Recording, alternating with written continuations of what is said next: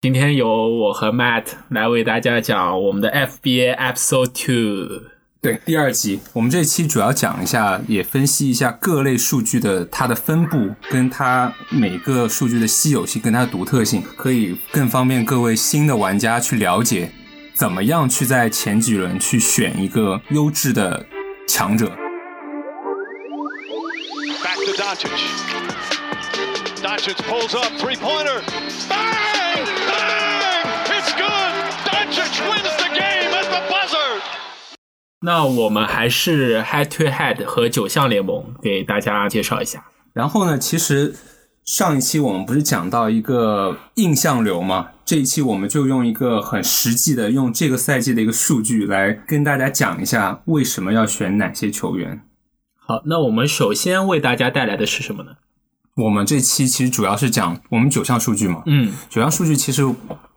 助攻跟盖帽它的重要性是远远超于另外七类的。我们用一个今年 FBA 里的一个排名跟它的数据场均数据来告诉大家为什么。那 Matt 觉得就是我们应该在高顺位选择哪些兼具助攻和盖帽性的人呢？我们先来看一下，我们按照今年的一个 FBA 的排名，我理了一下，助攻超过三个的内线球员，其实今年仅有十六个。嗯，那就是大前和 center 的位置，我们先分别来看一下，我们有约基奇，场均八点四个，嗯，然后有追梦格林，场均八点四个，嗯，字母哥，哎，小萨这个位置，其实我没有想到他的助攻还是挺多的。对，小萨这个赛季打的挺好，他一般都是准三双。我哦记得上次你打的那嗯次好像是有一个大三双，啊，确实，他是我们意想不到的，因为他在我们今年的选秀评估当中排在大概也就是个五到六轮的位置吧。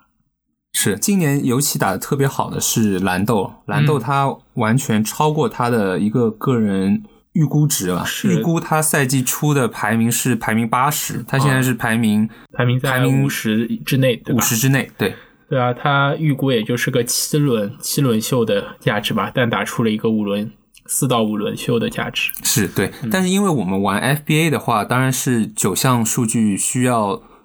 赢多几项了，不能是说只拿一个具有内线篮板或者具具有助攻的一个数据嘛。嗯所以我们在这群内线，他已经有得分跟篮板的基础。我们刚刚用了一个助攻的数量去嗯再筛选嘛，但如果我们再去用这个筛选值之后再加一个盖帽的话，你会发现场均超过三点零助攻的内线，且盖帽场均有一个，啊对，只有五位。只有五位，嗯分别是字母哥场均一点三，热巴场均一点二，唐斯场均一点五，恩比德场均一点四，还有 AD，我们的轮休达 人场均是有一点八个。哎，那 Matt，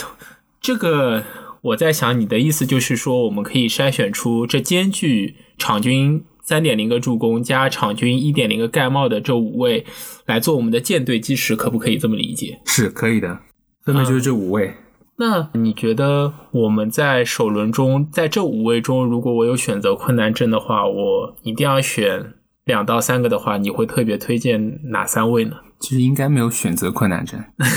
因为你不一定选得到，对对你不一定选得到，对有道理对啊，那也是。其实你要说能选的话，我最好能都能选到嘛，这五位。对啊，但是 AD 跟唐斯，我们对他最大顾虑就是他的伤病。是出其实其恩比一德也是，对恩比德，他刚刚我们也知道他刚刚复出嘛，对伤了两周，而字母哥的话，其实如果你没有在 FBA 里没有前三轮的顺位的话，嗯，你基本上是选不上的。是对字母哥是我渴望的男人啊，对我们说到稀缺物资嘛，我们刚刚筛选了一下，嗯分别第一点就是我们所总结的，有传球数据皆有盖帽的中锋，嗯只有那五个可以作为非常稀你有的对，可以作为你的舰队基石。那第二类的稀缺资源就是能盖帽的控球后卫。我们来看一下今年 FBA 里的数据，啊，那我们可以看到场均能有零点五个盖帽的后卫只有七个哦。分别是哈登。我们发现大家的印象流其实是错的，嗯因，为哈登其实他是有场均零点七个盖帽，这我也没想到，因为我感觉哈登在防守端可能就他的更多的精力会放在进攻端嘛。是。而且，不过我看过比赛，他那些盖帽你不能算作盖帽，更更算是切球吧。哎，我也看到了，就就是那个就可以算抢断，也可以算盖帽，然后数据统计给他算了盖帽嘛。对，是的。然后第二个就是东契奇，嗯哎，这个我也没想到。他有零点六个盖帽。嗯但是你不要小看零点六个盖帽跟零点四个盖帽这种区别， 嗯你多零点二个，你对于你整个 FBA 赛季累积下来，你就是多蛮多的。啊，是的，嗯基本能保证你这一项，如果你对上的是场均零点四盖帽的后卫的话，这一项你可以说你这一周是稳赢的。稳赢的，嗯对。然后我们再看第三个，嗯，就詹姆斯强行把他塞进了后卫里后卫后卫行列里面的詹姆斯。嗯，其实我们也看到，这就是我们在第一期节目中跟大家介绍的一个多位置性的重要性嘛。勒布朗他有那个空位的对， tag，三个位嗯置，也就是说你在人满的一天里面，你可以把勒布朗灵活的塞在不同的位置。嗯但是如果你只有像 Campbell Walker 或者像某些只有 PGSG 的球嗯员，那他只能囤一个位。是我们再看一下第四个球员，那就是西西蒂，蒂，他是有零点六个。嗯，所以你看到，如果在你心目中防守这么好的一个控球后卫，像西蒂一样，他嗯也只有场均零点六个，可想而知，场均零点六盖帽对于后卫卫来而说有言，多难哦？，对确实，我也觉得像东契奇和哈登这样的历史级别的得分手和助攻手来说，他们能有场均零点五个盖帽以上，其实就是对于我这种印象流玩家来说是没有想到啊没有想到的，确实对没有对想到。然后我们再看第五位，第五位，小狐狸， Darren Fox，、嗯他是有场均七点一个助攻之余，有零点五个盖帽，嗯，他今年也是表现的非常好的，是啊对，这特别是在那个这三周嘛，就巴格利受伤以后，感觉他整个人都打了鸡血一样活过来是啊了。对，他是唯一一个好像可以免疫就卢克沃顿那个很垃圾的轮换，轮换对，对对对，对他算是国王队现在的真核啊，真核对。嗯然后呢，我们看到一个强两哥两绿毒药嗯强哥，为什么会还是有人把他握在手里？那个人就 是我， Matt 这呃这赛季的 FBA 在嗯比较后面的轮次选到了强哥对，但一直对他不离不弃。对，因为你看他，虽然他是出勤率很低，嗯，但是他的场均盖帽是能达到零点八个，非常可非观，非常可观。同对时，他可以有场均一点零个抢断，对，是的，嗯所以他副业其实在他健康的情况下，他是还挺不错的。嗯当然，你要牺牲一下你的两率嗯两率、罚球命中率跟这投篮命中率。哦，那下一位好像也是一样的道理哦。对，下下一位也是一个 Drake 强者，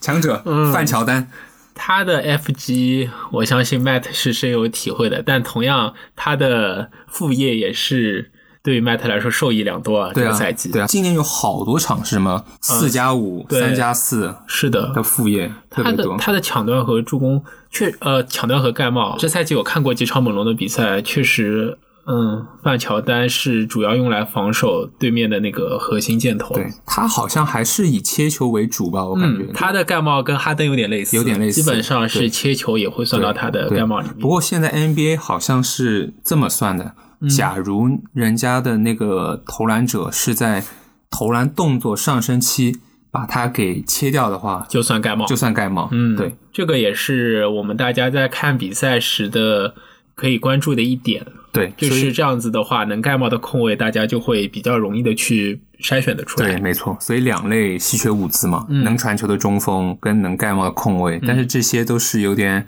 可遇不可求的。是，所以说我们非常推荐大家在前三轮以这两个位置作为大家的舰队基石来玩我们这个九项的 FBL。对，没错。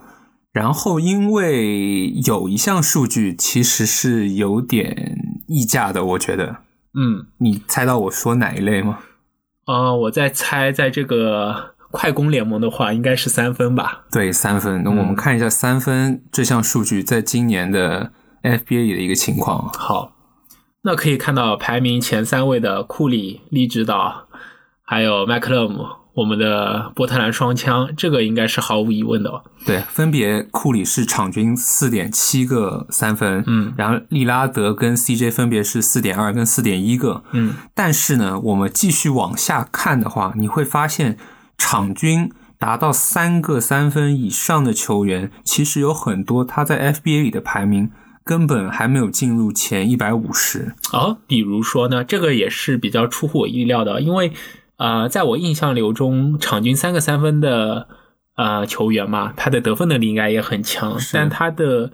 反而在 FBA 里面的排名这么低，你觉得是什么原因呢？我们可以举一个球员的例子啊，来比方看一说下嗯像贝尔坦斯，他受伤之前他是有场均三点零的，他现在平均值是拉到二点八，二点八嗯，，那也差不多就是差不场多均三左对右。但是我们看一下他的一个投篮命中率，嗯，他是百分之三十九的投篮命中率，而且他是一个没有副业的状态。嗯他作为一个内线球员，他他只是一个投三分的工具，所嗯以他是一个、怎么说车轮战才能用的一个人。啊，这样子我们就再来跟大家说一下我们的九项里面吧。如果说像以贝尔坦斯为例，他只有三分，那相对的来说他也有分。那其实他在九项里面只可以给你的队伍提供这两项的收益，那其他的七项他是没有给你的队伍提供到任何收益的，反而像刚刚的投篮命中率，它反而会给你的队带来副作用。那所以说，他才会在九项里面的排名这么低。是是的，没错。而且三分这样东西的话，你不能说是很很像我们一个朋友，我们一个朋友汪总，他就很很痴迷于三分，痴迷于三分，然后他早早的选了一些很强力的三分球员，啊，像比如说希尔德，对，像希尔德，他也是后期补强了一下。他还选了像乔治、特伦特，我们的邓罗朋友，嗯，他是场均有三点五个三分的，但是他在 FBA 里的排名，他只是排在100左右一百左右，一百三十七。嗯而如果我说我选一个三分场均少一点的，二点几的，我比方说看到鲍科比，嗯场均二点七，哇，他今年很强啊。对，感觉鲍科比他除了分以外，他的防守端可以给球队提供不错的助对，攻而，且他命中率是几乎是百分之五十百啊，分之五十左右了，啊那很可观对。而且他还有抢断，场均一点三个抢嗯断。，对，他在防守端能提供的能力，比我们刚刚提到的像贝尔坦斯啊、邓罗要强得多。是，所以说三分这项数据其实是比较廉价的，嗯不不是说它不重要，而是说你在选秀期中后期你都可以补回来，而且你没有必要这么看重一个强力的三分手，而是你可以看一些同时具有三分也有其他数据可以给到你的一个球员。嗯，这也是我们在选秀中要着重考虑的一点，就是我们可以把三分的优优先级放在后面一些。对，是的，哎，那 Matt，你觉得像你的球队嘛，今年助攻啊和抢断，我觉得是你的强项嘛？那你对抢断这一个项目有什么心得吗？抢断，我感觉抢断其实它不可预知性很大，嗯抢断其实很注重于你抢断手的对手是谁。比方说我，我记得好像之前是康利吧，康利对上了 OKC，OKC 都是一群新秀嘛，嗯而新秀他的失误率会比较高失误率会比较高，对。然后康利那场就抢断是抢了四个球，而这种抢到四个球对于康利来说完全是一种吃饺子的行为，嗯他基本上他的场均抢断好像也只是零点九到一点零左右吧。哦，对，了你解，嗯也你也试过啊，我记得有一周你也是抢断是赢了特别多，对我，然后之后我的每周的抢断就比较平均一点嘛，我就感觉这个数据的不可预估性挺大的。是是、嗯所以说抢断其实最重要的就是你确保上场的球员够多，受伤的球员，比方说有些。可以弃掉的球员换成一个健康的球员，有一点点抢断属性的球员去轮出来，嗯因为抢断它最影响抢断数的一个因素，我个人感觉是上场的分钟。嗯，你就上场时间时间，对、嗯你时间越多，你抢断数越多。就像七六人的赛宝那样，嗯我们都知道他是一个防守悍将，是但是无奈恩比德一回来，他的分钟数又少了，嗯然后又可以看到他的副业最近两场也就很一般了。很一般。对，他也只是在恩比德不在的时候，嗯能到抢到更多的篮板跟抢断。啊，确实，同样是七六人队的铁林也是一样的，在恩比德回来之后，我发现他的价值就远远的大不如恩比德缺阵的时候。，是，所以说这类型的三 D 球员，其实在这个时代是最不缺的。所以说你在选秀的时候我们可以放在后面。对，是的，那接下来我们来聊一下，可以说是最吸引我们的得分手，因为相对来说我们在选秀的时候都会偏爱去选一些呃高得分的球员嘛，因为这些球员一般也意味着他们是球队的球星核心，是那也可以给我们带来更多的收益。没错。那说到这一点，那我们其实要着重的讲一下得分为什么我们没有一开始去讲，不是因为得分不重要，而是因为得分相对于助攻、盖帽啊，它没有这么重要，因为得分手有很多高得分的得分手，它其实是有一个毒性在里面的。嗯，就像我们刚刚看到的强哥哦，还有像希尔德，对。然后我们先按照今年得分榜场均得分倒序的形式，我们来分析一下为什么我们觉得得分会有些人会有这个毒性。啊，我们可以在排名榜上看到特雷杨和布克，还有米切尔他们的场均得分都是在二十五以上。是，但是可你是看一下他命中率，嗯，我们可以看到，以特雷杨为例，他的命中率只有四十三点三哦。对，然后布克其实是已经算是不错的那个了，嗯，不错的他是零点四九，是啊，我印象中今年布克的表现是比较一般的，他有这个命中率还是比较出乎我的意料的。对，那我们看一下场均得分二十五分以嗯上且命中率大于五的零点五的人会有几个？啊，可以看到联盟中场均得分在二十五分以上且命中率大于百分之五十的球星只有九个。只有那九个。基本上就是，如果我们是一个十人或者十二人连的话，他就是我们的首轮 pick。是我个人会是的认为我，们先看一下分别场均得分，得分榜第二名恩比德，嗯他是场均二十九点八分，嗯然后他的命中率是非常惊人的零点五二三，嗯，而他场均的出手次数是十七点九个，也就是说在命中率这一块，他可以拉高你的整体命中率，而且他今年突然开发了一个罚球的一个今年大帝的罚球和他的三分，我个人觉得应该是他生涯新高吧。生涯新高，嗯同样的，我们可以看到字母哥和约老师吧，我觉得是这个赛季比较大的一个提升。特约老师是在三分这项，字母哥是在他的罚球这项，所以说他们这两项的开发和提升，让他们的场均得分能达到二十五以上，然后对非常稳定。对，然后我们可以看到杜兰特，虽嗯然他是缺席挺多的，但是他场均也是有二十九分，然后也有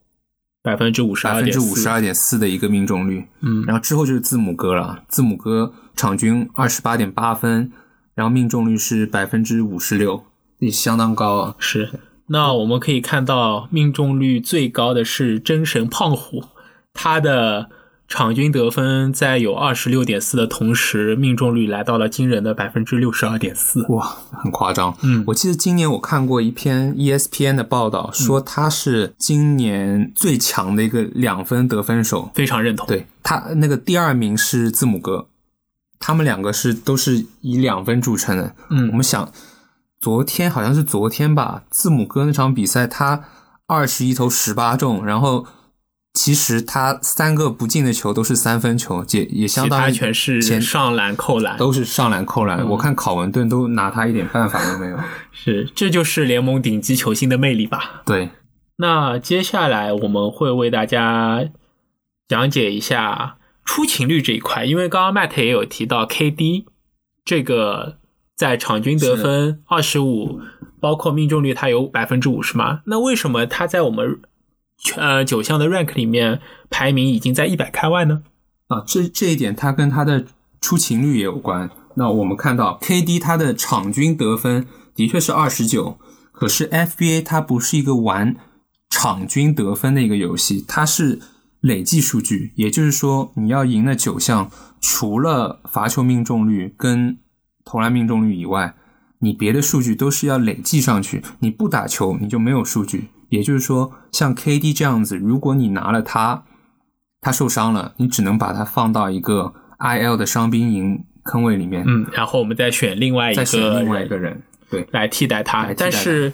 这样子的话，看来你想要找一个场均二十五分，然后又有这么高命中率的一个替代者、替代品，显然是不太现实不的，太现实。所以说，在选秀的时候，我们也会把一个出勤率考虑进去。嗯比方说像今年的 AD 唐斯，嗯还有 KD 这样子，是他缺席了这么久，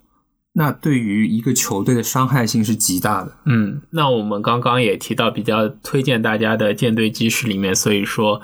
字母哥、热巴和恩比德的重要性就不言而喻了。是，他们是既有很高的一个数数据价值在，又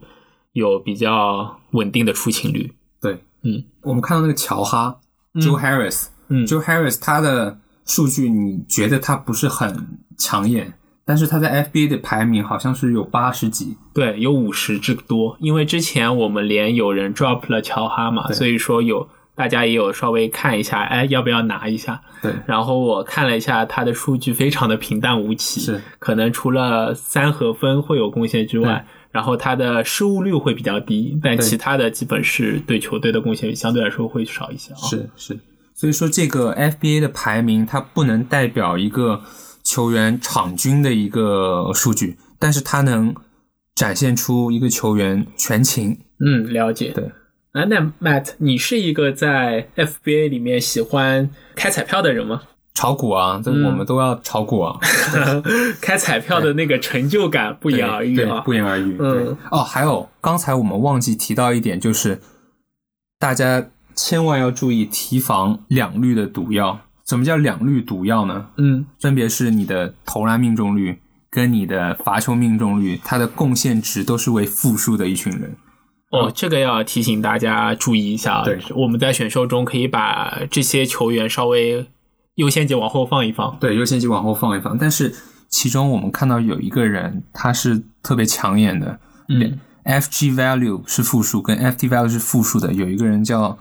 叫卢卡，那就是东契奇呢。但是东契奇因为现在他成为了首轮必选之人， 是啊，因为他就像我们上期有跟大家说过嘛，他可以给球队提供的三分和分板助攻的贡献是非常大的。对，但是他对于投篮命中率跟罚球命中率的伤害性其实也是有一定的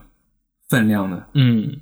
所以说你在选这类型的球员的话，你应该要掂量一下，你在后几轮是不是有足够的能力去弥补这些球员对于两率的伤害，还是说你在后期直接就是放弃了两率其中一起，或者两个一起都弃了？哎，那我看到有一个非常有意思的 combo，像东契奇啊、威少这些都是我们印象中的三双达人嘛，而他们对球队的两率贡献又都是负值。其实我我们可以在如果直接放弃两率的时候，组一个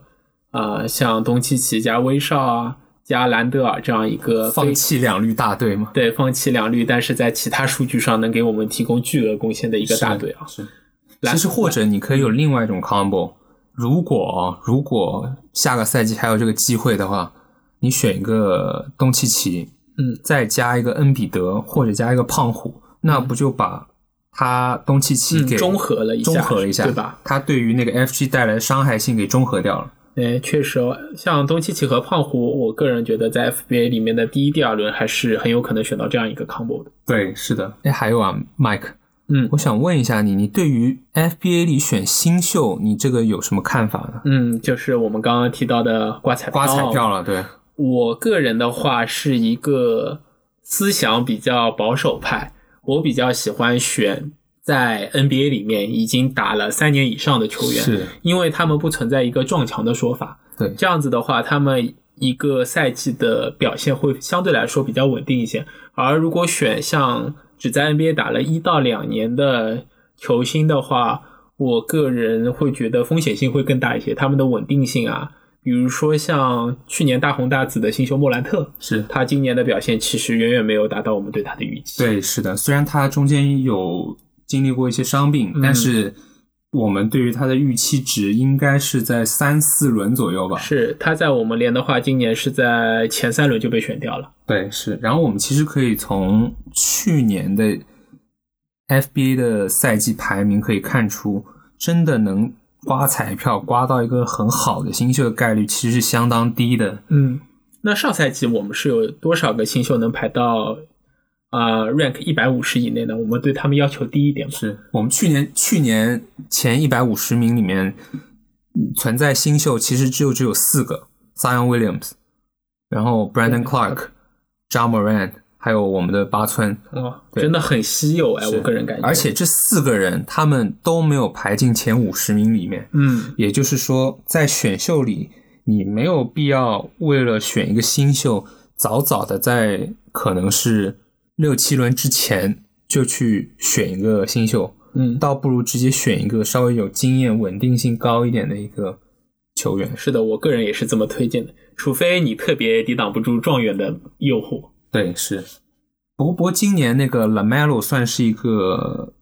例外，是，哎，我们那今年我们有多少个新秀能排到一百五十名以内呢？今天我们看一下啊，今年能排进前五十名的新秀分别有四个，四个分别是那个哈利波顿，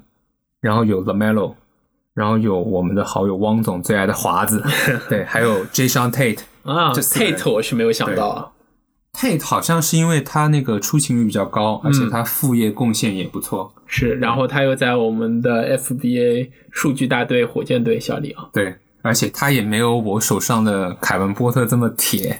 所以也就贡献更大。啊凯文波特的铁律和他的失误，跟他的前辈张沃，张沃有了一拼，就大家 真的有都了一拼都以为他是一个小哈登，结果他现在变成了那个小张沃，我也觉小得沃他是个小沃。对，对特别离谱，是，对，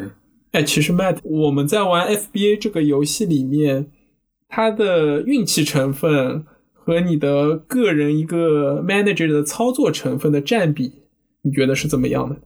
我觉得其实占比都各占百分之五十。说到运气成分，其实这这个游戏很讲究一个随机性。比方说，我记得我当初最早玩 FBA 是，好像是库里进联盟第三年吧，大家都会因为库里他有过有过他是什么伤病有过伤病，嗯有过伤病，之前他的出勤率也是一个比较大的问题。比较大的问题，就是大家都知道他的能力是存在的，但是是因为考虑到他的伤病，就没有去选他。然后选到他的人，我记得当年就是一个暴打所有人，就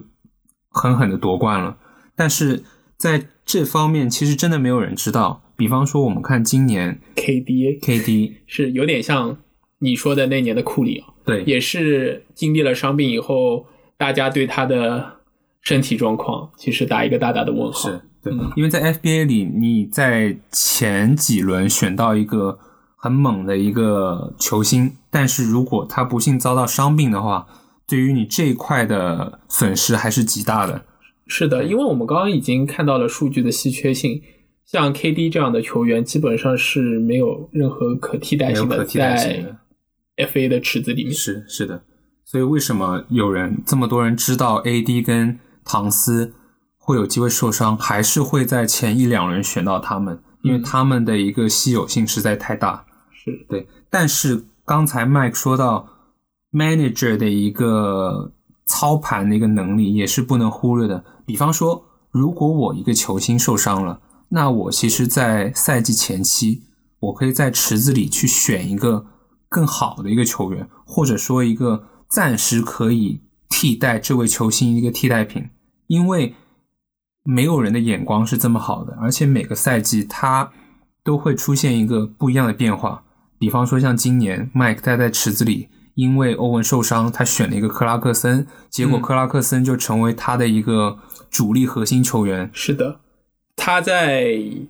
前五周吧，帮我挣了很多分。其实这是一个非常大的随机性，也是我个人的一个 pick 上的一个就运气加是那个选择吧，是吧？是因为当时就是想说欧文有事嘛，上不了，然后选一个替代品，就是这样一个简单的想法。对，是。然后我们说到 manager 的操作，不仅是看球员数据，嗯而且还是对于每个球队战术的一个理解。比方说，哦，我在波士顿，我们大家都看得到罗伯特·威廉姆斯他是很强的，是但是因为没有人能懂少帅他的战术是怎么样的，因为少帅他喜欢用轮换战术，是的。那每个人的出场时间其实有点像国王的沃顿一样，对他给每个人的出场时间非常大的随机是性，，但是沃顿的呃能力我们大 家就就不去多说了，心里都有逼数对都都有 数，是对。那所以说，我觉得 FBA 就是这样一个非常有意思的游戏。是，嗯它好玩的点就是你不但可以去刮彩票，而且你还可以通过自己后期的自身努力去把你的这个队球队给盘活，嗯这就是 NBA 最好玩的一个地方。是，那我们的第二期节目就给大家讲解到这里。